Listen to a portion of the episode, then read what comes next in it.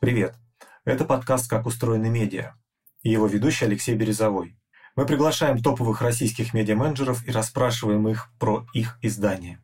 Сегодня у нас в гостях издатель журнала «СНОП» Великая Марина Геворкян. Здравствуйте, Марина. Здравствуйте. Но начнем с того. Поправлю два момента. Первое не великое, совершенно точно.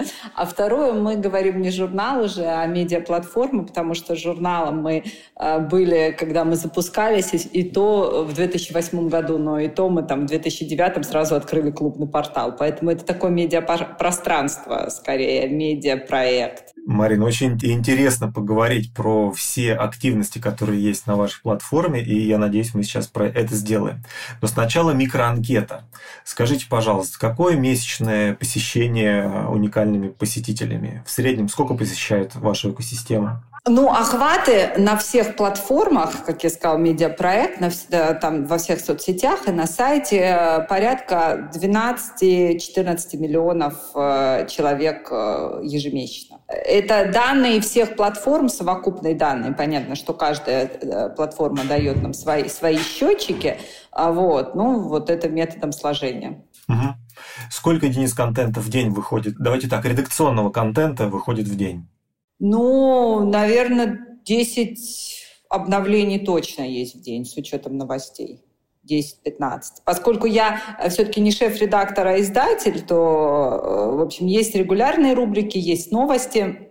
новости, я могу вам сказать, что новости 150 э, единиц в неделю у нас выходит новостей.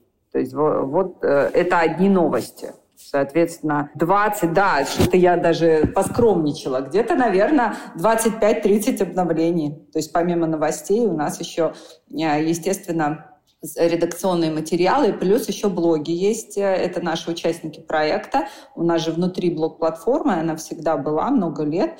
И вот э, блогеры у нас тоже выкладывают ну, несколько постов в день, там 5, ну, наверное, 4-5 человек в день выкладывают материалы свои. Сколько человек работает в редакции? Около 20 человек вместе. Это именно редакция, вот прям редакция, чисто редакция. Именно редакция Вообще да. в компании там... Нет, нет, редакция. И у нас даже редакция, ну, у нас даже, скажем так, у нас две редакции. Одна редакция — это Zoomer News, а другая редакция — это именно новостная. Вот, ой, э, Сноба редакция. В редакции Сноба порядка 20 человек. То есть у меня такой очень... И проект, медиапроект разрозненный по разным кусочкам, но все управляется из единого центра. У нас есть еще и просто видеоредакция и а, молодежных новостей. Это такое отдельное немножко подразделение но с этого года. Но а, мы их всячески интегрируем с редакцией основного, э, СНОБа. Угу. А там сколько работает э, людей, сколько единиц контента они выпускают ну, в неделю, например? Ну, там, э, там где-то человек 15, наверное, тоже. И это три э, видеосюжета в день. Это такой конвейер. Это прям 24 на 7. Три сюжета в день все дни недели.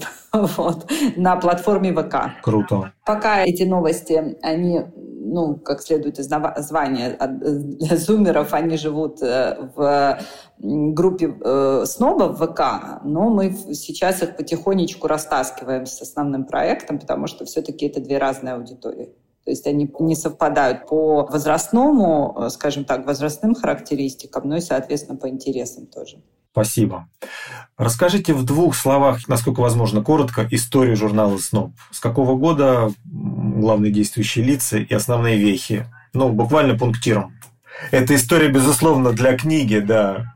Да, пунктиром. Пунктиром все равно кратенько на два часа называется. Вот. Слишком большая уже, наверное, история, и она слишком такая разнообразная. Вот. А у нас не было такого, что главред был в течение 15 лет, да, иногда э, каких-то медиа, да, когда это уже сращивание главреда вместе с, с проектом происходит. У вас там все великие были, да? Ну, да, да, да, да. И как-то у нас была какая-то, ну, смена была главных редакторов. В 2008 году, ну, точнее, проект там основан был в 2007, но первый продукт вышел в 2008 году. Основан был он Владимиром Егоровичем Яковлевым, который был основатель коммерсанта в 90-е годы. И вот второе медиа, которое он в России э, хотел построить и запустил, это СНО. А, первый журнал вышел в свет, нулевой номер в октябре 2008 года. Соответственно, дальше запустился клубный портал в ноябре 2008, который был сайтом. То есть мы изначально были на digital-платформе, потому что то есть у нас не было такой родовой травмы. Мы, скажем так, digital-компания или мы издательский дом, хотя журнал, он был более, э, скажем так, виден сразу, да, он был изначально сделан для внешней аудитории, а сайт, он был сделан скорее как клубный портал, такой интернет для внутренней аудитории, потому что это было сообщество, клуб «Сноб», куда можно было попасть только по приглашению редакции личному. Вот. Запустились мы на деньги Михаила Дмитриевича Прохорова, это был его проект до 2017 года. Э, вот, хотя в 2011-м Яковлев покинул компанию. Соответственно, digital история наша внешняя, для внешней аудитории, она берет свое начало с июня 2009 -го. И вот за эти годы, тогда это был передовой дизайн, сделал его Алексей Маслов э, в интернете, скажем так. Мы развивались изначально как такой, знаете, триумвират, клуб, журнал и сайт. Можно сказать, что так оно и осталось сейчас, только к этому добавилось, ну, скажем так, по мере появления других социальных было время, напоминаю, когда не было Фейсбука. И Фейсбук в Россию пришел в 2009 году. Вот в 2009 году, когда Фейсбук пришел в Россию, снова пошел Фейсбук. Соответственно, у нас там к моменту, э, скажем так, объявления этой социальной сети запрещенной в Российской Федерации, у нас полмиллиона подписчиков подписчиков было в Фейсбуке, и мы э, очень... Э, самое, э, между прочим, мы э, держим пар, пальму первенства как самая цитируемая журнальная медиа в социальных сетях. Вот, до сих пор вот мы, стоило выпустить номер журнала в июне месяце, и мы тут же вернули себе первое место. Просто у нас до этого журнал два года не выходил, и мы из рейтинга пропали. Вот, соответственно, мы выступаем здесь э, как такое медиапространство, то есть мы ловим, скажем так, аудиторию свою там, куда она, куда аудитория идет. То есть я э, смеюсь, всегда говорю, что если людям будут жевать чипы, а вот сейчас э, уже Илон Маск объявил, что скоро этим займется, при, при этом я говорю это уже несколько лет подряд, то значит мы должны записывать свой контент на эти чипы, и чтобы их вживляли нашей аудитории. То есть, собственно говоря, наша основная задача и цель это наше ремесло, это производство контента. А дальше этот контент растекается как по трубам, по сосудам. Вот из этого сосуда он как бы по трубам скорее растекается, знаете, как по акведуку а, к нашей аудитории. Это и Телеграм, это и Дзен, это и ВК, это ОК, а, это, ну, отчасти, да, запрещенный Facebook, но туда мы не постим туда рекламные материалы, но мы там присутствуем контентом. Вот, соответственно, все, что новое мы в Рутюб сейчас заходим и будем более активно заходить. Вот, соответственно, все площадки для нас, ну и наш журнал, естественно, печатная история, а, который мы продаем через а, каналы дистрибуции основные. Мы работаем с Бурдой. Раньше это было Бурда, э, дистрибуция, э, издательский дом Бурда, они были лучшими дистрибуторами прессы в России. Вот, они практически, ну не то что монополисты, но они такие очень мощные игроки. И мы очень давно свой журнал не распространяем сами, а продаем его полностью полностью тираж Борти, который уже по точкам его распространяет. Вот сейчас они как-то по-другому называются, они локализовались, но тем не менее не перестали быть такой крупной дистрибутор, э, крупной компанией, которая помогает издателям распространять печатную продукцию. Вот, поэтому мы везде, а, из каждого утюга, но разве что на телеке нас нет. Хорошо, спасибо. Давайте поговорим про монетизацию. Скажите, пожалуйста, на чем зарабатывает СНОП? Какая структура доходов, какие основные направления приносят деньги? Ну, основное направление – это, конечно, реклама. Вот, но реклама за все эти годы видоизменилась. То есть если раньше мы говорили про рекламу, э, мы достаточно много зарабатывали на рекламе в журнале, а сейчас это не так понятно, но когда номер выходит, он не бывает в убытке, я бы так сформулировала. Вот. Вторая э, история в диджитале – это были баннеры, но баннерная реклама сейчас э, очень сильно сократилась, но особенно после февраля. И сейчас скорее баннерная реклама – это RTB-реклама, то есть очень много крупных клиентов, то есть если раньше это были мелкие бизнесы, которые шли в RTB, то есть, э, ну, в РСИЯ, допустим, да, то сейчас очень много крупных игроков, которым, ну, что, как бы, что тут кривить душой выгоднее, размещаться на топовых площадках через РТБ-аукционы. Ну, то есть они считают, что так эффективнее. Наверное, цена перекрывает э, недостаток того, что, ну, как бы недостаток места. Они же всегда там, не, в, не в самом топе, скажем так, показываются. Но, тем не менее, цена все перекрывает, и сейчас время Э, сокращения издержек, я бы так сказал. Марина, минутку. Я поясню для слушателей, которые могут быть незнакомы с этой аббревиатурой. РТБ – это Real-Time Bidding, это специальная технология продажи рекламы, которая значит, считается которая более релевантна для пользователей, которые в данный момент смотрят данную статью. Эта технология называется программатик, и она предоставляет, реклама предоставляется специальными компаниями, чьи коды внедряются на сайты, которые сами подбирают рекламу, которую показать данному пользователю. Правильно я объясняю, Марин? Да, все верно, все верно. И за которую издатель получает очень немного денег, я бы так сказала. Раз в 10 меньше, чем за рекламу, которую он показывает самостоятельно э, через э, свой сайт там, в других э, баннерных местах, в шапке и так далее. Вот. Поэтому, да, это такое, скажем так, э, у издателя подпиливают лестницу, на которой он стоит, или стульчик. Слушайте, ну у тех, у кого медийная монетизация основной источник дохода, да, но мне кажется, у вас, судя по количеству активности, есть еще какие-то каналы, не только... Да, безусловно, нет, мы Слушайте, если бы мы ждали прихода РТВ и были только заточены на баннерную рекламу, мы бы давно, наверное, закрылись. То есть мы живем на спецпроектах, как, это, как они называются. У нас есть контент-бюро, которое было основано много лет назад. На самом деле нативные э, спецпроекты мы делаем уже очень много лет. Мы их э, уже сменили много форматов этих спецпроектов. То есть мы делаем сейчас как маленькие, небольшие. То есть если у нас есть такое понятие, как коробочный спецпроект, когда партнер приходит э, с определенными, то есть э, а, все равно есть некие стандартные, да, есть разделение по отраслям. И, в принципе, э, ну, можно, конечно, каждый раз велосипед изобретать, но мы уже хорошо знаем, что работает для той или иной отрасли, поэтому пред, предлагаем достаточно в меру стандартные продукты, специальные продукты, которые кастомизируем. То есть есть костяк, есть основа, есть такой набор, знаете, основное меню, как такой сет, как в ресторане. То есть в ресторане можно заказать а-ля карт, вот такой, ну, скажем так, пример. А можно взять сет, наверное, или бранч. Вот. И в этом бранче или сете ведь тоже можно выбрать.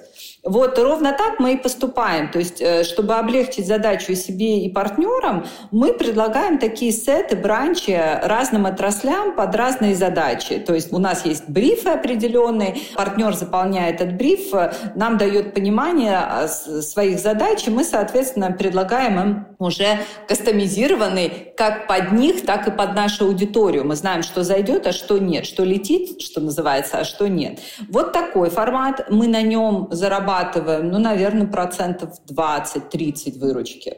Вот. Потом у нас есть такое, ну, есть э, меню а-ля карт, и все все-таки в СНОП приходят за а-ля карт и какими-то специальными историями, большими историями. У нас есть партнеры крупные, с которыми мы работаем по AGC повестке, по КСО мы работаем, то есть крупными корпорациями. Мы давно уже, там, лет пять как э, обратились к крупному бизнесу, который, ну, условно говоря, они не передают через нас э, там товар товары, эм, скажем так, продукты цветной металлургии, либо уголь, да, они через нас рассказывают о своих компаниях, о том, как они, они другие вещи продают. Они продают смыслы, они хотят э, и там являются э, компаниями, в которых, допустим, престижно работать, или компании, которые думают о завтра, да, то есть вот, вот эти смыслы именно, они хотят раска- э, о них рассказать нашей аудитории, которая, в общем, думающая, рефлексирующая рефлексирующая и, э, в общем, такая довольно-таки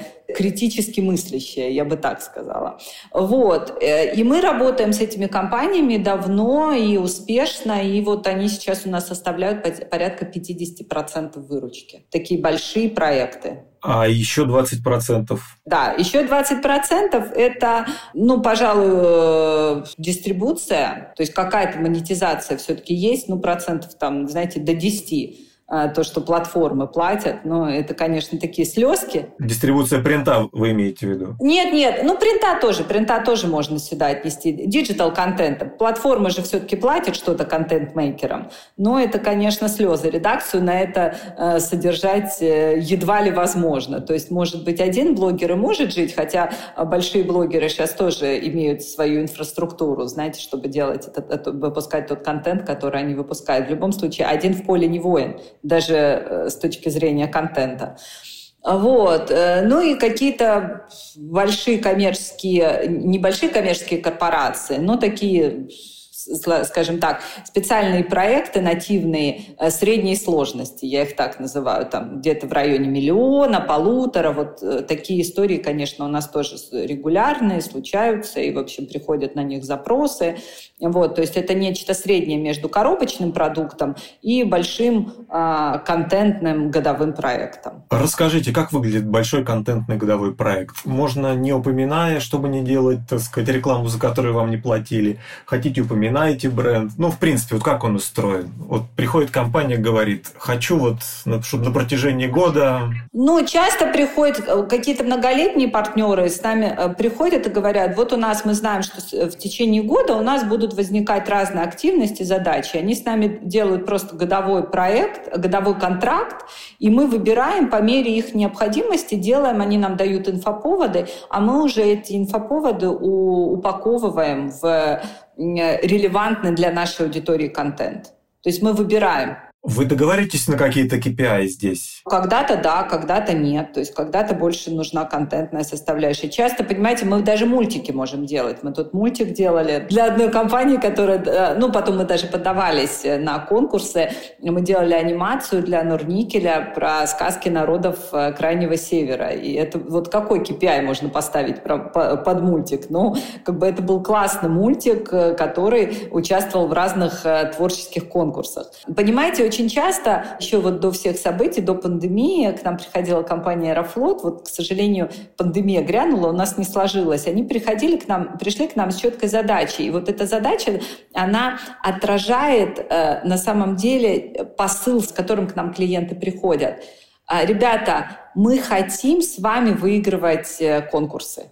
То есть мы хотим делать такие крутые, нестыдные вещи, которые мы, мы, мы можем показать экспертам. И, э, то есть мы не про гвозди килограммами, мы про блоху бриллиантах, понимаете? Вот это наше, это наше такое кредо, да. Вот, вот гвозди килограммами мы не, не открутим, да, не, не поставим.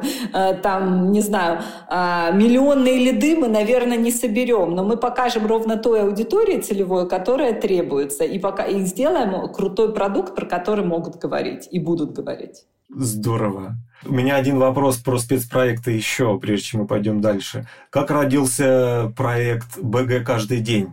Ой, ну это самое мы придумали, да, такая у нас история была Борис Борисовичем, вот, э, совместно, я бы так сказала. И с Яндекс Музыкой. Вы знакомы с ним? Я лично знакома, ну как бы это что называется по другой линии, да, знакома. Э, вот, э, он у нас на первой премии выступал, тогда еще в 2012 году премия сделана в России. И это отдельная история, кстати, нашего сейчас нынешнего существования, заработка и нашей монетизации, и вообще нашей жизни. Это отдельно отдельная история. А, то есть это придумка редакции? Вы решили сделать такой спецпроект?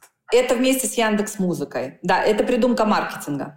Скорее моего маркетинга, Яндекс Музыки и все. Ну, то есть это такой. Я, честно, это было пару лет назад, и а, столько уже с этого времени воды утекло и событий поменялось. Кто конкретно придумал, я сейчас не скажу.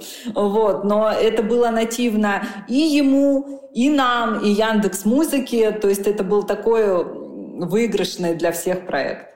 Я вижу у вас еще две большие активности. Сделана в России премия и клуб Сноба. Я бы хотел поговорить про них. Давайте начнем вот со «Сделано в России».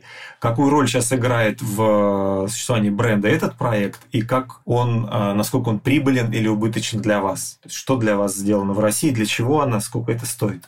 Вы знаете, этот проект, он, скажем так, сейчас для нас, вот есть жизненно важные органы, да, то есть это вот жизненно важный орган. Это сердце сноба, да? Сердце сноба, скорее, это клуб. Это клуб и сайт. Вот. Это такая система жизнеобеспечения, это кровеносные сосуды все наши, это все, что объединяет нас сейчас, организм такой. Вот. А сделано в России, было придумана премия эта, учреждена в 2012 году, обращаю на это внимание.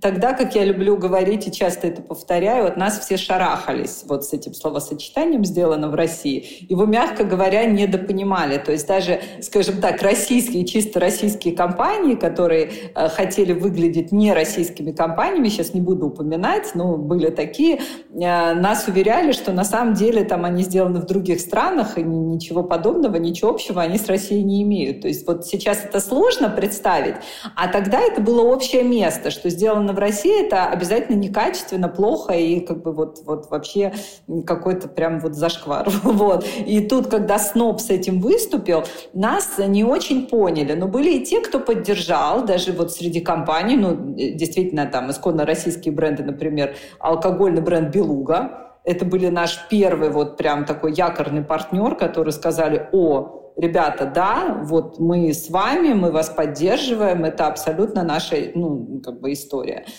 Вот, в 2014 году, а, при этом я хочу сказать, что на первой премии, сделана в России, она была тогда еще формата как а Оскар, знаете, такой наш немножко не до Оскар.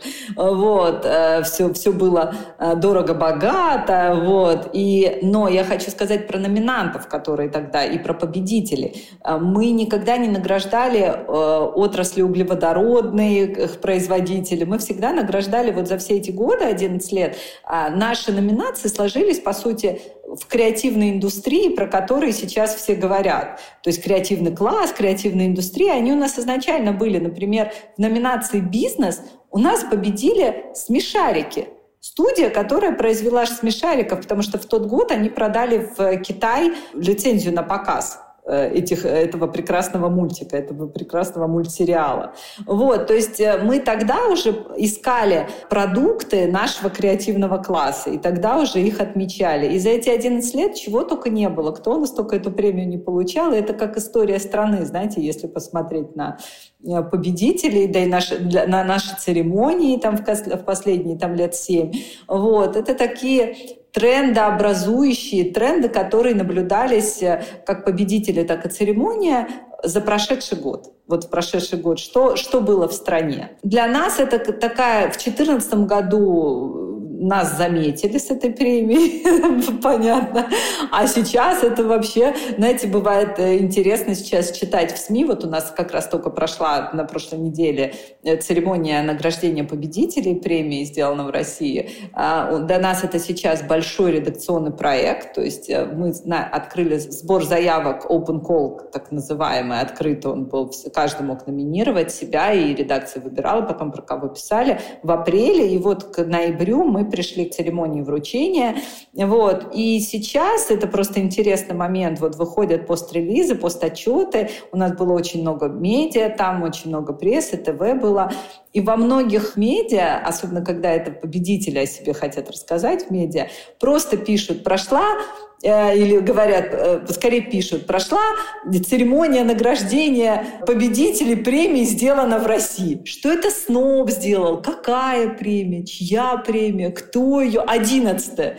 Ну и немножко обидно, конечно, потому что, ну, как бы мы 11 лет этим занимаемся, а сейчас нас даже на уровне там публикации медиа некоторые пытаются выкинуть. Это, знаете, такой террариум единомышленников, как я говорю. Да, с одной стороны, может быть так, с другой стороны, если премия живет своей жизнью, тоже не очень плохо. Она не своей жизнью живет, она в снобе живет, редакция ею занимается. Вся компания этим занимается, понимаете? Ну, да. Она живет на портале сноба. Все, э, ну, то есть это основной продукт сейчас, редакционный продукт э, нашего медиа. Ну, основной, по сути, да. То есть, наверное, процентов 60 контента посвящено сейчас э, тем индустриям и тем проектам, которые укладываются вот в этот хэштег «Сделано в России». Ну, потому что время такое. И когда медиа просто выкидывают сноп, ну, так сказать, ну, окей, ребят, ну хорошо. Так, давайте обратимся к нашим коллегам из других медиа и строго им скажем, коллеги, когда пишете ну, про премию... Не, ну просто это как-то странно и очень непонятно. Ну, то есть какая... А зачем тогда вообще писать про премию? Э, ну, вот одно медиа, уважаемое, напис... выкинуло сноб, зато написали, что нашим партнерам были национальные приоритеты России стратегическим. Ну, не забыли про это написать. А про то, что это за премия, забыли, понимаете? Ну, это скорее про свои приоритеты, да, про свои да, приоритеты. Да, это скорее про свои приоритеты, чем про премию. При этом я уверена, что нас приоритеты бы, ну, как-то, ну, ну, понятно. С недоумением это восприняли, я бы так сказала. Понятно. В общем, коллеги, пожалуйста, обращайте внимание, что премия сделана в России, делается журналом СНОП, его большой, патриотичной и профессиональной редакцией. И давайте да. будем уважать друг, э, труд Но, наших да, коллег. Давайте, э, знаете, это не все, не все так, если честно, ну, вот прям правда скажу. То есть, допустим, э, некоторые медиа, я надеюсь, что у нас все сложится, у нас сейчас будет видеоверсия, и хотят себе даже в телевизионный эфир взять, потому что, ну, как бы их руководство, наоборот, говорит, сейчас тяжелое время, и надо друг другу помогать. Сейчас не, не про конкуренцию внутри, надо друг другу помогать. Слава вот Богу. Такая. Расскажите про клуб, Марина. Клуб — это наше сердце, это такое, такая супер-супер ядерная аудитория, это то, с чего мы начинались, хотя члены клуба, конечно, сменились за все эти годы. Как я смеюсь, у нас э, в членах клуба было четыре кандидата в президенты. У нас был Титов, Хакамада, Собчак, Прохоров. Это необходимое условие, чтобы баллотироваться. Ну, кроме те, помимо, помимо, помимо того, кто был всегда, вот.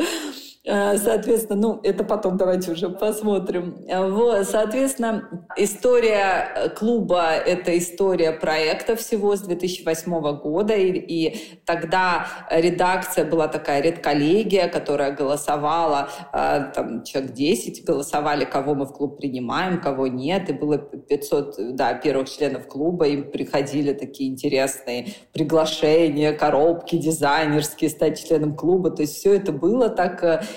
все это было в соответствии с тем временем, 2008 год, представляете, вот, ну, как бы давайте чуть-чуть назад туда откатимся, причем это был кризис, самый, самый разгар кризиса, и СНОП тогда стал таким новым ковчегом для журналистов в том числе, потому что и многие медиа нас э, в тот момент люто ненавидели, потому что, конечно, СНОП э, Яковлев пылесосом прошелся по всем редакциям, выуживая оттуда золотые перья. Но на самом деле, вот оглядываясь назад, я могу сказать, что чему это научило? Тому, что даже 20 золотых перьев вместе, если они не являются командой, не родят что-то классное.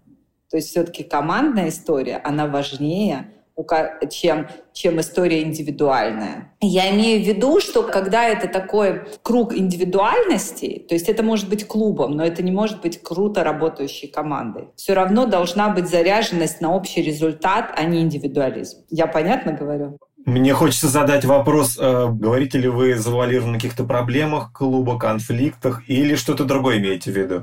Нет, и это не проблема клуба, это в принципе, когда ты собираешь звезд, ты должен понимать, как ты ими будешь управлять. И что эта звезда, каждая звезда сама по себе, она хочет быть всегда звездой. Мне кажется, это в любом коллективе. И не допуская, и это становится такой конкурентным полем скорее, чем командной работой. Понимаете, всегда должен быть главред и должен, должно быть его альтер-эго. То есть человек, который не хочет, э, это вот на примере медиа, который будет работать, э, ну, таким, знаешь, в, знаете, в тени, будет много-много усердно работать в тени. А когда у тебя все, все главные редакторы вот, в душе, то это достаточно сложно управляемая конструкция. Давайте я спрошу по-другому. Что клуб дает его членам и что клуб дает снобу? Да, мы с вами говорили, мы, знаете, я не смогла вам, наверное, коротко рассказать об истории Сноба. Я пытаюсь через какие-то разные его проекты рассказывать об истории, что как это зарождалось и во что это трансформировалось сейчас. Это, мне кажется, наверное, более интересно, чем вот такая историческая справка. Клуб э, зарождался, я объяснила как. То есть это было 500 э, человек из креативных индустрий, дизайнеры, музыканты, актеры, сценаристы, писатели, вот из этих креативных индустрий, которые входили в костяк клуба. Вот. И они создавали контент в том числе для этого клуба. Гениальность идеи была в том, что это был как раз-таки вот этот пользовательский контент. К ним были представлены лиазоны, журналисты, которые их мысли облекали, перекладывали в текст. Они им звонили, они записывали их колонки. Понимаете, это такая была большая, дорогая инфраструктура. И эти люди генерили контент, посредством лиазонов журналистов, который выливался на сайт в виде а, или в журнал в виде таких материалов со звездными а, людьми, профессионалами, в каждой в своей области. Получается, что Сноб давал медийность этим персонам он давал площадку скорее. Ну, э, медийностью этих людей и так было достаточно. Он давал площадку, а скорее брал их медийность, он облекал их мысли. Может, им некогда было, да, или там, ну, то есть он лайфстайл площадку давал. Кто-то не очень, кто-то может говорить, но не очень может писать, да, то есть это, это нормально. Вот, и это все сосредоточено было в одном месте. Вот вся эта, э, э, весь этот контент, он был сосредоточен в одном месте. Плюс были вот эти золотые перья, э, пропылесошенные из всех медиа страны э, в кризис восьмого года. И это давало, ну что греха давить, блестящий контент за довольно серьезные деньги. То есть содержать такую историю, это, ну как бы, я вот второго примера такого не знаю. Самоокупаемого примера тоже такого не знаю. Как, как бы было э, возможно это монетизировать, если мы говорим с вами про монетизацию. То есть это чисто инвестиционная такая структура скажем так, не инвестиционная, а наоборот, компания, в которую постоянно нужно было инвестировать. То есть только так она могла существовать. Клуб сейчас может существовать отдельно от сноба? Нет, он не может отдельно, потому что он, э, он как бы является в любом случае сейчас клуб, это сейчас можно купить. Это участие, мы называем это участие в проекте. Оно есть двух типов.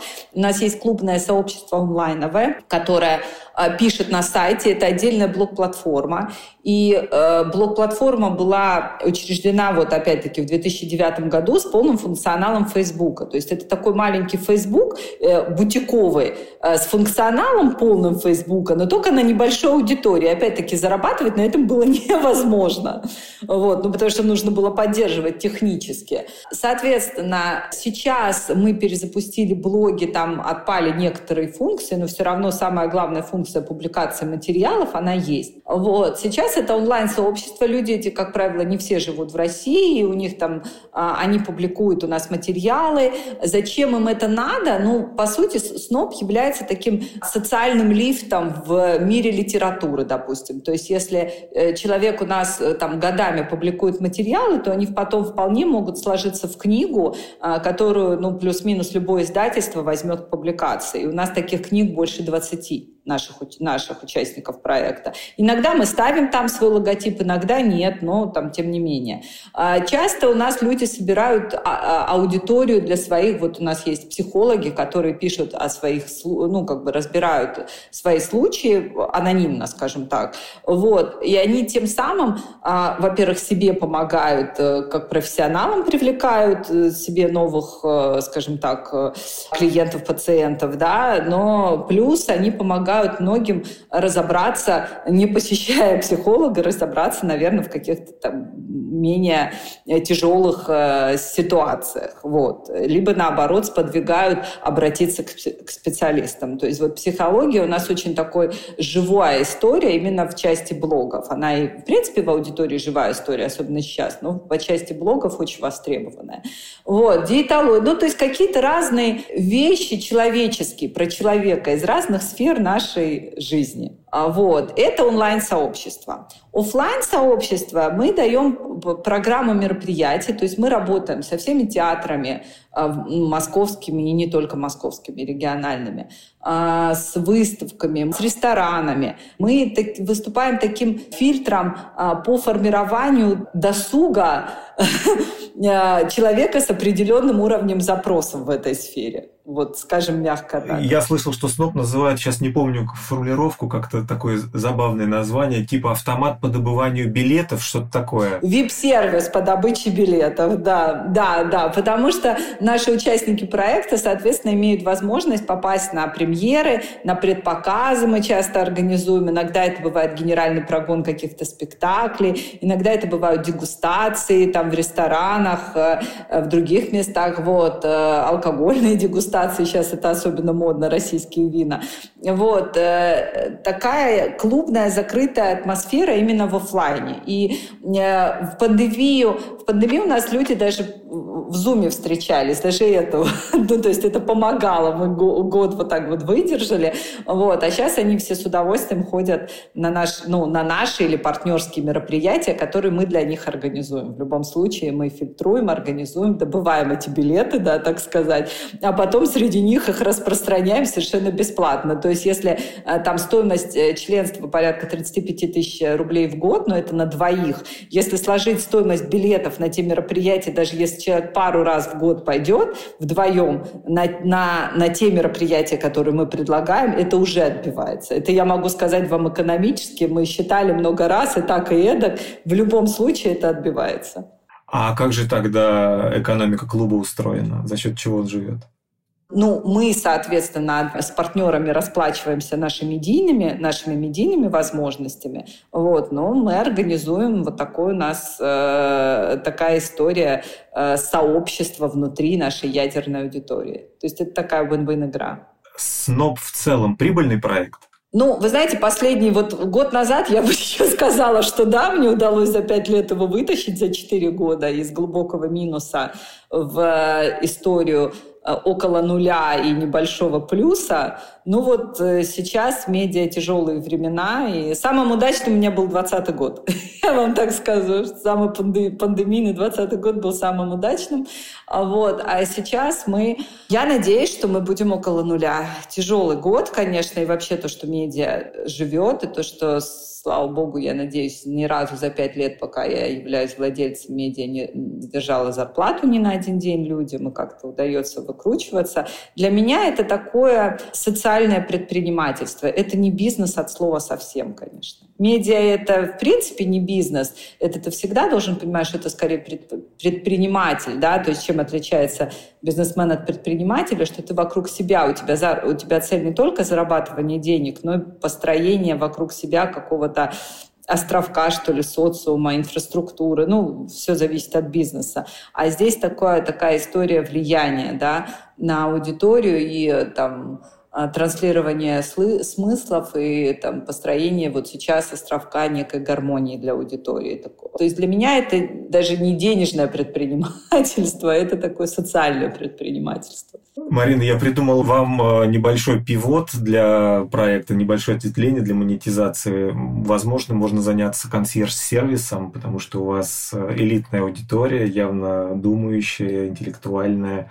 изысканная. И то, что вы делаете в рамках предоставления билетов и всякого рода там офлайн событий, это kind of консьерж-сервис. То есть вы можете просто консьерж-сервис выделить в одну. Да, но для этого, чтобы делать это качественно, мы уже проходили даже этот этап, э, чтобы делать это. Какие-то конкуренты уже там почили в ВОЗе давно, то есть это такой, Quintessentially, по-моему, был такой сервис, я не знаю, не живы, не живы сейчас. Вот, не, не берусь утверждать. Любой банк сейчас пытается стать консьерж-сервисом. Вот. А, это требует соответствующих э, ну, как бы условий и вложений инфраструктуры. И в данном случае я во главу угла ставлю ну, наша основная производственная деятельность связана с производством контента, а все остальное — это побочка. Вот. И если эта побочка, она приносит, ну вот как клуб, допустим, она приносит свою пользу, она приносит ядерную аудиторию, она приносит отнош... ну, скажем так, мы, у нас хорошие складываются отношения с театрами, с, со всеми, с выставками. То есть мы являемся экспертами для них в этой сфере то это имеет отношение к контенту. А все, что не имеет, заказом билетов для э, авиационных, для этих э, людей, нашей аудитории ядерной, даже если это ну, как бы наша самая близкая аудитория, я не, не собираюсь заниматься, это не моя э, чашка чая. Ну, то есть э, сейчас, мне кажется, нужно, э, вот как бритва Акама, отбросить все лишнее. То есть нужно заниматься тем, для чего ты землю топчешь, ну, в профессиональном плане. Хорошо. Давайте поговорим про контент-дистрибуцию. И мой первый вопрос в этом блоке про принт. Как чувствует себя принт, э, сколько усилий он требует. Про дистрибуцию вы немножко рассказали. В общем, принт живет, умирает. Как себя чувствует э, журнал на бумаге? Слухи о моей смерти сильно преувеличены. Принт. Нет, нет, мы не слышали ничего вашего. Вот, нет, я имею в виду, это принт. Это, понимаете, уже лет 10 положен во всех источниках, все эксперты, что принт умер. Да, массовый принт, журнальный, глянцевый, массовый принт, он умер. Ну, как бы вот с моей точки зрения. Но это как кино и театр. Театр умер? Нет, театр не умер, театр жив. Более того, сейчас в театре очень много молодых. У театра ренессанс, с моей точки зрения. Да? Ну вот, надеюсь, сейчас театр переживут тяжелые времена, скажем так. Вот, интересные времена. А, соответственно, принт э, сейчас уходит в некую, не люблю это слово, элитность, но да. То есть сейчас иметь принт — это такой признак элиты, вот, ты можешь себе позволить принт, ты можешь себе позволить, э, я даже не как медиакомпания сейчас говорю, как медиакомпания, да, безусловно, но как потребитель. Значит, у тебя есть время для внимательного чтения. Потому что принт — это, конечно, а история, ну, если мы говорим о основе э, конкретно, это журнал для внимательного чтения. Это для почитать. Это не, для, это не свайп, это не скроллинг в интернете. Это не потребление контента в среднем, там, не знаю, 20 секунд, да, как в соцсети. Это внимательное чтение. Это значит, у тебя есть время, желание, уровень образования, вообще, ну, как бы какой-то потребность внимательному чтению, внимательному, долгому потреблению контента. И вот если у вашей аудитории есть склонность к длительному потреблению контента, а не только фоточки посмотреть, да, вот если фоточки посмотреть, то все, ну, честно, при том, что, конечно, фоточки хорошо выглядят в принте, digital не дает тебе такую эмоцию, как э, передает э, принт вот, то, наверное, лучше не выпускать. А если аудитория все-таки склонна к такому критическому мышлению, к самоанализу, к потреблению долгому, готового материал на 10 тысяч знаков читать. Сейчас же уже колонка, это супер лонг рит на 5 тысяч, понимаете? Это же кошмар какой-то. То есть сейчас материал на 10 тысяч знаков, я не знаю, многие ли осилят. Вот. Просто жизнь такая. Не мы виноваты, не мы такие, жизнь такая, понимаете? Мы все бежим, бежим, бежим. Вот. И все, э, метаболизм контента в медиа, он как бы скоро будет просто на щелчок, на две секунды. А принт — это про другое. И вот принт не нужно, и, и соответственно, с принтом не нужно очистить. Вот это уже я как про медиа говорю. Э, мы сейчас для себя установили но, э, но должна быть регулярность. То есть нельзя, на мой взгляд, нельзя выпускать тогда, когда ты собрал денег. Я вот слышу от многих издателей такую историю. Ну вот денег соберем и выпустим. Нет. Вот по мне, еще раз, ну, ребята, ну, как бы у них свой бизнес, у меня свой бизнес.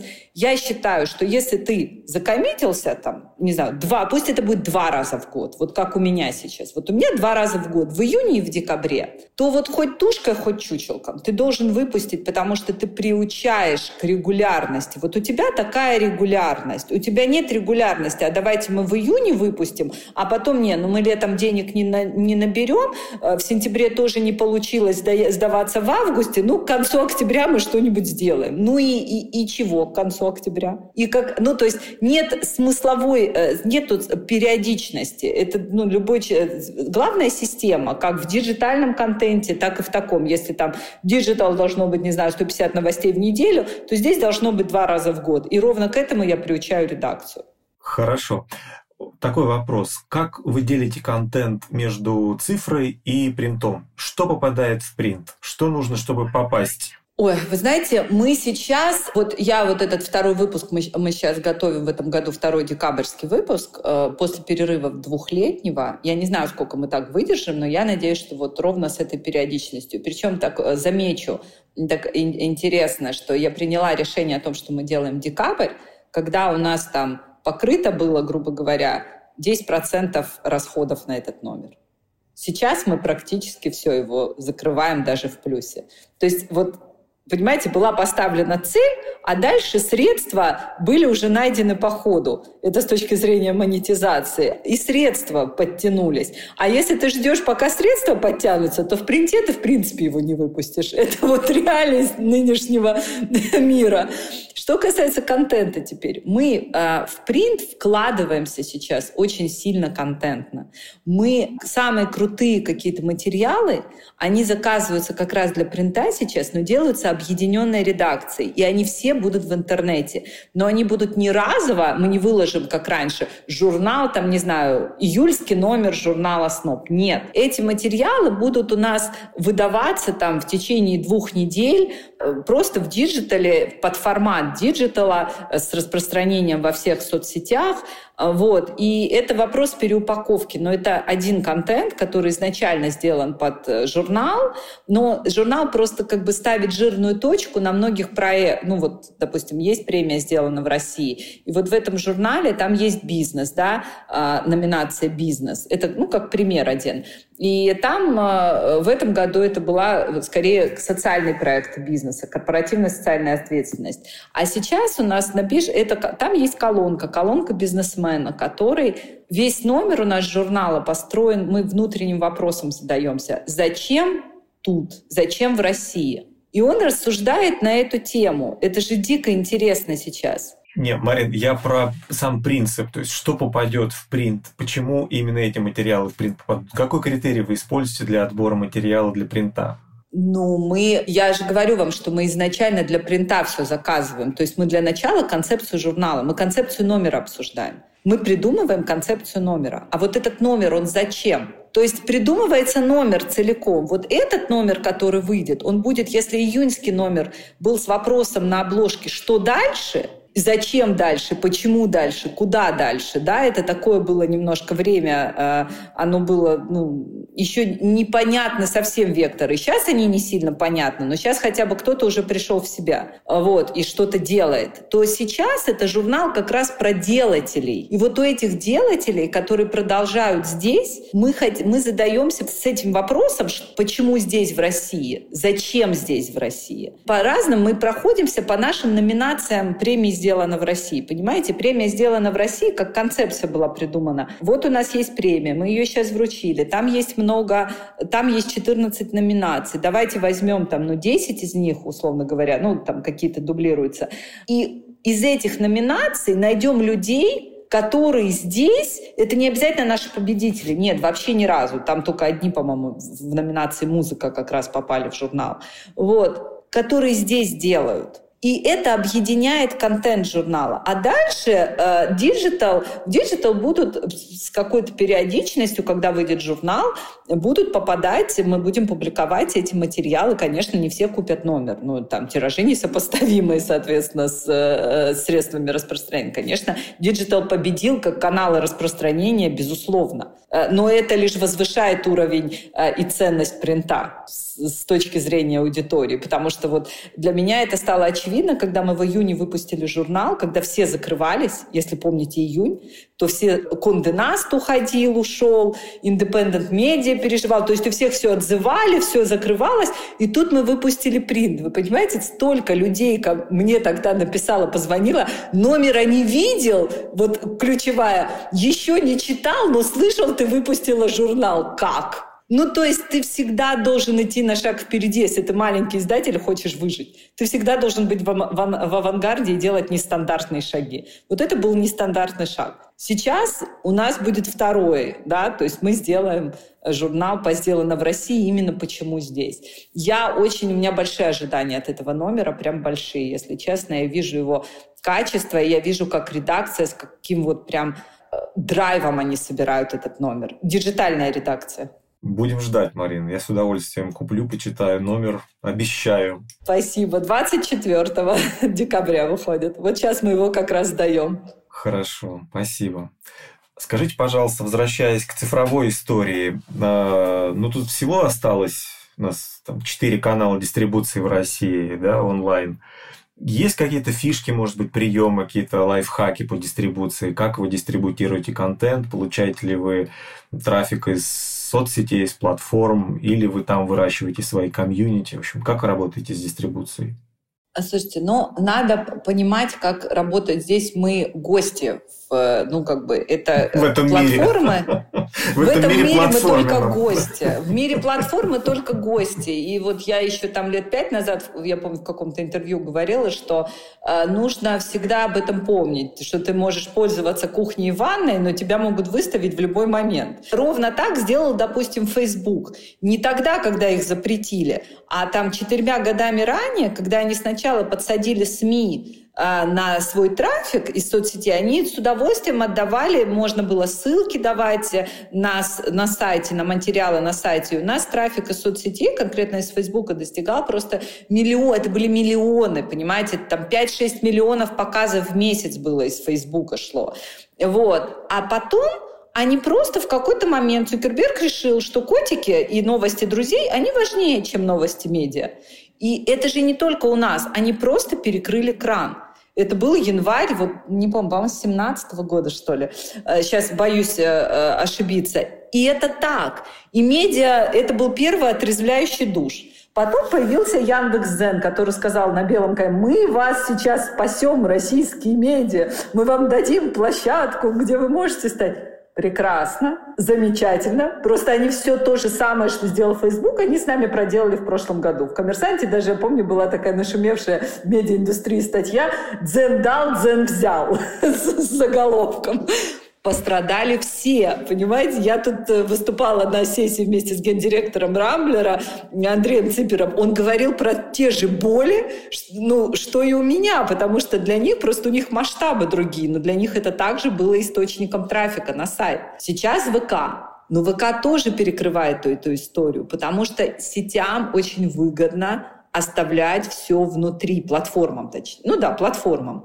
Они не хотят делиться этой аудиторией, они на ней зарабатывают, и они не отдают ее, и ВК там, ну, как бы не надо ставить ссылки. Если вы не хотите, чтобы вас э, алгоритмы выкидывали, не ставьте прямые ссылки на свои материалы. Но это, к сожалению, правда жизни. Растите внутри сообщества, кастомизируйте свой контент под это сообщество. То есть думайте всегда, что вы кладете, в какой форме и куда вы кладете. Нельзя универс... один контент единым, универсальным, единообразно раскидывать по всем сетям, потому что у всех, вот даже на моем маленьком ресурсе, у каждой платформы у меня своя аудитория, и я ее знаю, слава богу. То есть где меня читают, какой возраст меня в Дзене читает, какой, какой возраст ты настрою там у меня у аудитории в ВК, э, что у меня в Телеграме, при том, что мы маленькие, но на больших цифрах это также работает. Вы как-то адаптируете, кастомизируете контент под каждую площадку? Но мы стараемся. Нет, у нас не все это получается. Это, это нужно, ну, как бы очень... Но, но мы всегда знаем, что зайдет там в Дзене. Мы пытаемся... Что пытается вынудить площадка? Площадка хочет, чтобы медиа конкретно под нее создавала уникальный контент и распространяла только у них. Вот у нас есть такие, я приведу пример успешного проекта, реально успешного, называется «Азбука российской культуры», который мы сделали. Он состоит из двух частей. Первая часть — это видео-анимационные ролики, там по 3 минуты, там 3-5 минут, по-моему, которые мы сделали специально для платформы ВК. И они живут на платформе ВК. И это такой алфавит, который э, такой ликбез для более молодого поколения. Алфавит прием старый, известный, как бы, но я просто вам немножко э, пример такой дам, что на букву «Д» у нас не Достоевский, э, при всем уважении к творчеству Федора Михайловича, у нас Дягилев, а на «Т» у нас Таганка, там, а на «Б» у нас Баве, Э, вот, то есть это такой снобский иной взгляд на вещи, как наша перевернутая S. И вот этот контент, он вышел в том формате такого ликбеза анимационного с графикой, знаете, вот как, ну, то есть модно, трендово на платформе ВК. И он сразу там полетел, действительно. У нас 70 тысяч просмотров органики было с первой буквы на А, а на А у нас был авангард, соответственно. Вот этот контент, он живет только на ВК. А вторая часть этого проекта, текстовая, это как раз для нашей аудитории с сайта. Она у нас вышла чуть-чуть позже, она у нас живет на сайте. Вот эти, ну, как бы мы переложили, переработали и запустили этот проект на сайте. И в Дзене немножко. Это для более возрастной аудитории, понимаете? Вот это идеальный пример. Получается так всегда? Нет, не всегда, безусловно. Но к этому нужно стремиться. И это то, что хотят видеть платформы. То есть они будут щедро отдавать тебе трафик, правда, непонятно, как на нем зарабатывать. Э, только внутри себя ну, как бы расти сообщество свое внутри. Как ты будешь его монетизировать? Ну, не знаю, спецпроектами, там, нативными проектами. Они готовы в этом плане сотрудничать, но так, чтобы было только у них. Это понятно, у них свой бизнес. Но э, я считаю, что медиа без сайта, ну, есть такие примеры, конечно, и, э, и Собчак, и э, Пивоваров, допустим, э, построили медиа без сайта. Они живут, можно жить только на чужих платформах, и, наверное, так проще, но тогда не нужно удивляться, если какую-то платформу перекроют, что ты теряешь большой кусок аудитории. Им просто, ну, ну вот, это мое мнение, опять-таки, совершенно не претендую на скажем так, истину в последней инстанции. Скажите, пожалуйста, при принятии решений, какую рубрику запустить, какой текст дать вперед или не дать вообще, а на какие метрики вы смотрите?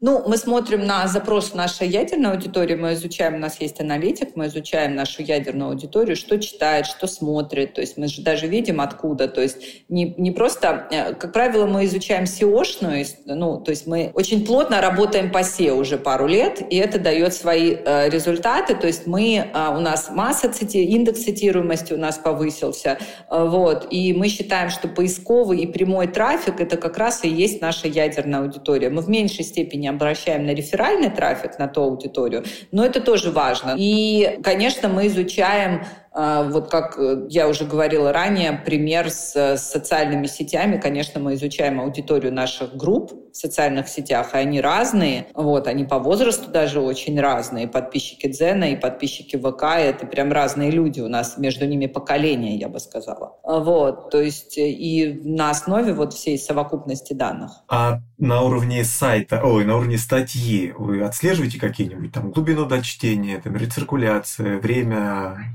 чтения? Чтения. Да, конечно, да, да, да. Мы все это, да, мы берем, ну, то есть у меня там в аналитику каждую неделю мы собираем, и мы смотрим, что летит, что не летит, какая дочитываемость у нас, конечно. И, допустим, внутренние переходы нас очень волнуют, нам нужно, чтобы человек залипал у нас. Э, ну, это технические еще истории. Для этого существует как Infinity Scroll, которому, наконец, вот сейчас при полном переезде на новый сайт Сейчас у нас только блок платформы на новом сайте, чуть-чуть контента. Вот, это э, всякие, рекомен... Э, всякие, знаете, обвязки, вот это все, пользовательская история, они очень помогают, конечно. И мы на это обращаем э, серьезное внимание.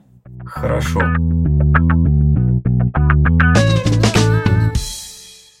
И тогда давайте поговорим немножко о разработке.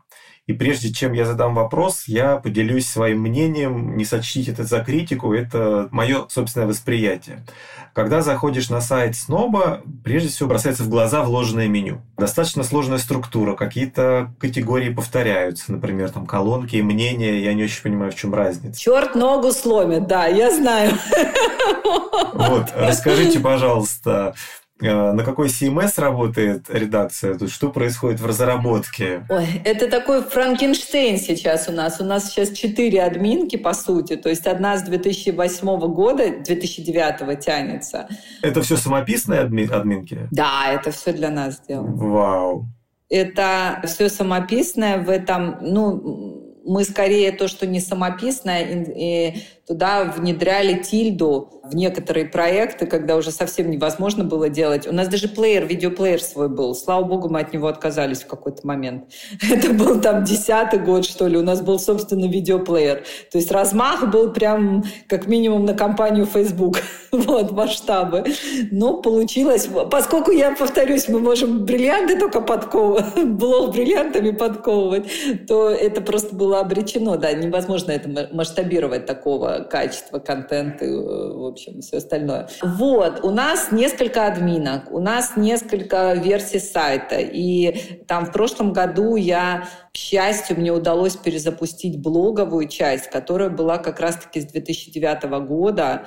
А, вот, э, на ПХП, и это был ужас какой-то, вот, но мы блоги перезапустили на такой современной классной платформе, у меня команда работала целая, вот именно проектно, это была отдельная команда, аутсорс, который основной, э, Самат Галемова, вот, который, э, соответственно, э, у них была задача перезапустить блоги и отчасти поддерживать старую редакционную часть. То есть у нас есть две части. Есть блоговая часть, есть редакционная часть.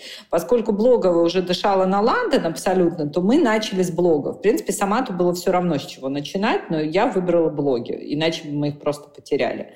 Вот. Мы не смогли завершить с ними до конца, то есть требовалось еще таких же, там, такой же объем инвестиций, это были миллионы, если честно. Я просто физически не смогла в феврале этого года заказать у них вторую часть, но а мы нашли собственную разработку, мы нашли ребят, которые вот сейчас со мной работают, они все в России. Они, помимо того, что они поддерживают сайт, они еще и умудрились переписать как раз редакционную часть. Мы плавно, классно переходим на новый движок. И, собственно, э, я надеюсь, что до конца года, и пока они не сорвали никакие сроки. Я прям вот даже боюсь это произносить, но пока мы, мы в дедлайнах, э, мы перейдем полностью на ту же платформу, что и блоги. Перетащим все наши, все наше наследство, материалы. Ну, что не перетащится, оставим там, потому что это, конечно, терабайты контента. То есть, понимаете, всегда легче. А, почему наняли тогда ту команду? Потому что есть команды, которые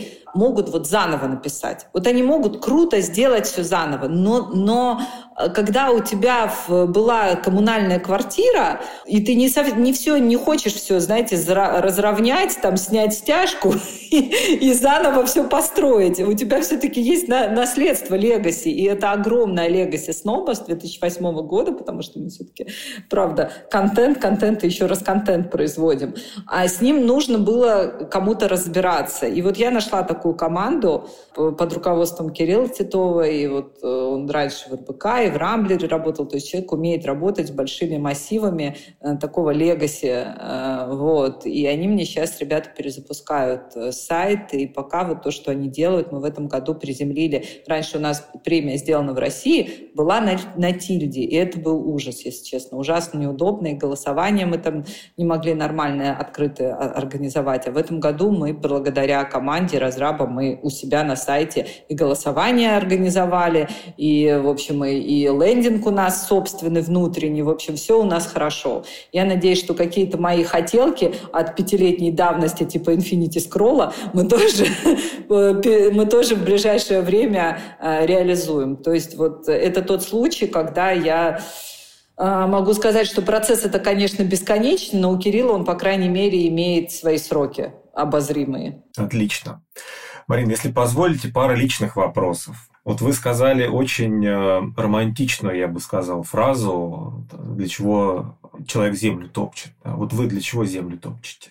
Наверное, чтобы вокруг себя, чтобы сделать в узком кругу, наверное, для детей, да, и для того, чтобы оставить после себя там свое буквальное наследство, да, свое продолжение. Вот. В большом смысле, ну, как бы в более широком смысле, если то, что мы производим, наш контент, да, полезен или делает кого-то более счастливым, как наши победители премии сделано в России. Я просто видела этих э, людей, ребят, которые, знаете, ну, немного премий, где они бы, э, скажем так, что-то получили, да, потому что мы пытаемся выискать раз самые-самые разные проекты. Иногда это очень попсовые проекты, а иногда это прям очень такие истории. Или даже не победители, а номинанты, мы про них пишем. Там маленькие отели где-нибудь на Байкале или там в горах, да, ну, или программы какие-нибудь социальные, или фонды.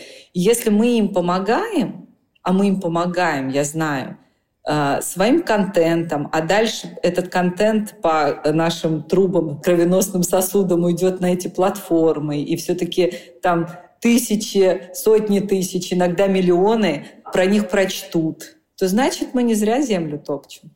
И вот такая у меня заряженность команды. И особенно сейчас, знаете, можно там убиваться, там э, неопределенность, нестабильность, а можно просто вот делай, что должно, и будь что будет. Давайте мы будем делать. И вот мы делаем. И вот каждый день он для нас осмысленный, для редакции. Он для меня лично осмысленный. Он для редакции осмысленный. И у меня средний возраст команды сейчас редакционной – это 25 лет.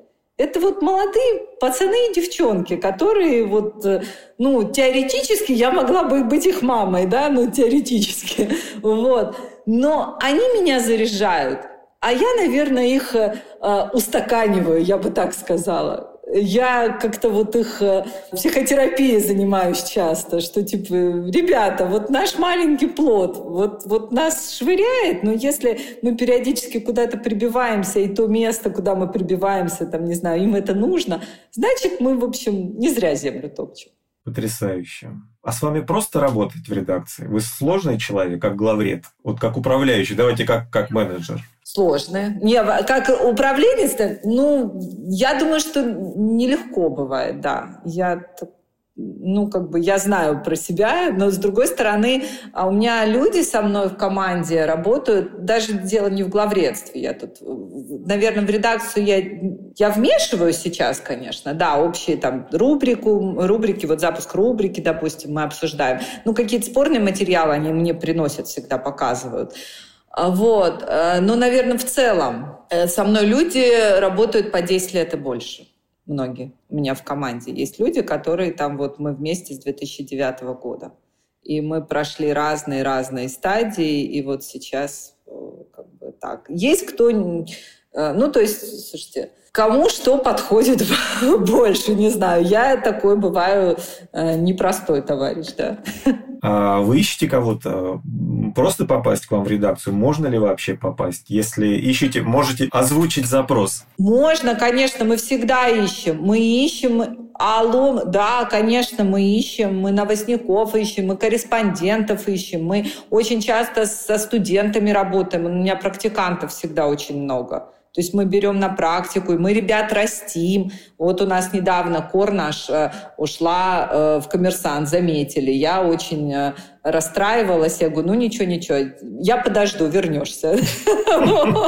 Ну, потому что здесь, здесь, вы знаете, такая семейная домашняя обстановка, я бы так сказала. Тут, не фабрика, тут нет фабрики контента, тут есть бутик. Вот, и поэтому, наверное, это многих э, здесь держит. Да, здесь, э, здесь, вы знаете, мы когда какие-то тендеры или запросы обрабатываем, сдаем, а мы можем, у меня ребята могут 12 ночи отсюда уйти. Они все понимают, что, что вот мы фактически на себя работаем. Они не на меня работают, они на себя работают. И в этом и есть социальная функция этого бизнеса. Они понимают, что я с ними в одной лодке. И как бы я сама тут убиваюсь просто, если честно. Они хорошо зарабатывают, сотрудники, я имею в виду? Ну, мне кажется, не ниже среднего уж точно. Да, я стараюсь. А, вот расскажите, как вы делите функционал э, управленческий? По должности, я когда вот готовился, смотрел, вы генеральный директор. Вы называете себя издателем, э, вмешиваетесь в работу редакции. Не вмешиваетесь, но, так скажем, помогаете, выполняете функции главреда еще.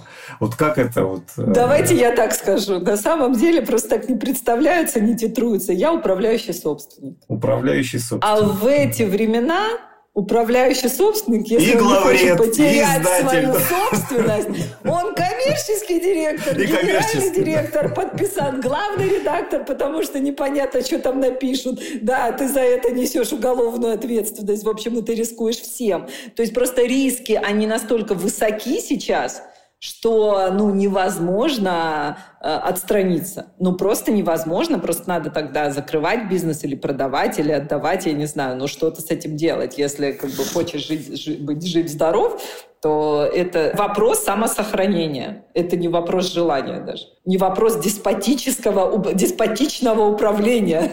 Вот. Хорошо. Ну и Блиц, два последних вопроса. Расскажите про самый дикий, сложный, забавный или какой-то из ряда вон случай из жизни редакции. Что было самого из ряда вон выходящего?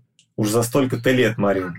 Ну, когда, наверное, редакция полностью менялась, когда ну, удалось удержать часть, когда э, Яковлев уходил. Просто это было очень давно, в 2011 году, часть редакции. Всегда смена главного редактора – это, конечно, такая очень серьезная встряска. У нас их было много, мы уже, скажем так, я немножко даже адаптировалась, а вот. Я как синяя борода, понимаете, я пожираю главредов на завтрак. Я говорю, да. Слушайте, ну, а им, им не обидно сейчас слушать? Вот там Николаевич, он Ну, не знаю, ушел? я же не... Ну, слушайте, каждый раз это какая-то индивидуальная история бывала. Когда-то, там, в предыдущие годы, когда я не была акционером, это было решение акционеров. Поэтому я просто, ну, часто приходилось мне озвучивать но это было не мое. Потом это было уже мое решение какое-то с точки зрения сохранности бизнеса, я бы так сказала. Если, понимаете, а, я же э, еще там в начале разговора сказала, что мне важна, важна команда. Вот. И сейчас, наверное, прошло достаточно, и я меняюсь, и я как бы мудрею, наверное. И, ну, скажем так, э, что спустя там несколько лет, да, человек мне прислал, не знаю, искренне, не искренне, но вот такую историю, что вот не очень... Э, я же всегда не очень правильно себя с, с тобой вел. То есть я всегда даю полный карт-бланш в начале. Всегда. Ну, как бы... А потом уже я начинаю спрашивать э, про результат. Это потом наступает там через несколько месяцев. И вот тогда, ну, по определенным, по понятным метрикам, ядерная аудитория, да, там, трафик на сайт, все, ну, такие очевидные истории. Вот. Ну и мне, конечно, должно быть, знаете, есть такая... Есть химия или нет химии? Вот это тоже очень важно. С, ну, как бы ты же работаешь в одной команде. Вот такая история.